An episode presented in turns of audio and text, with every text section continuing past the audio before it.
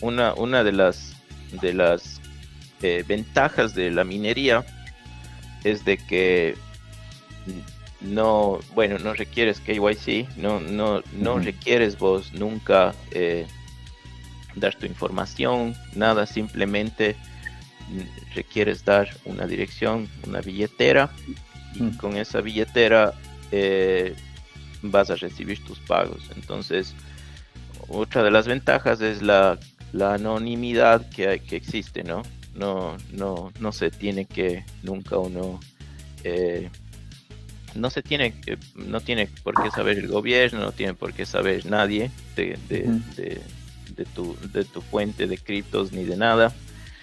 Eh, yo creería, para mí, a mí me parece, eh, ya es un hobby, ¿no? La minería. Entonces, como te contaba, mis ganancias las reinvierto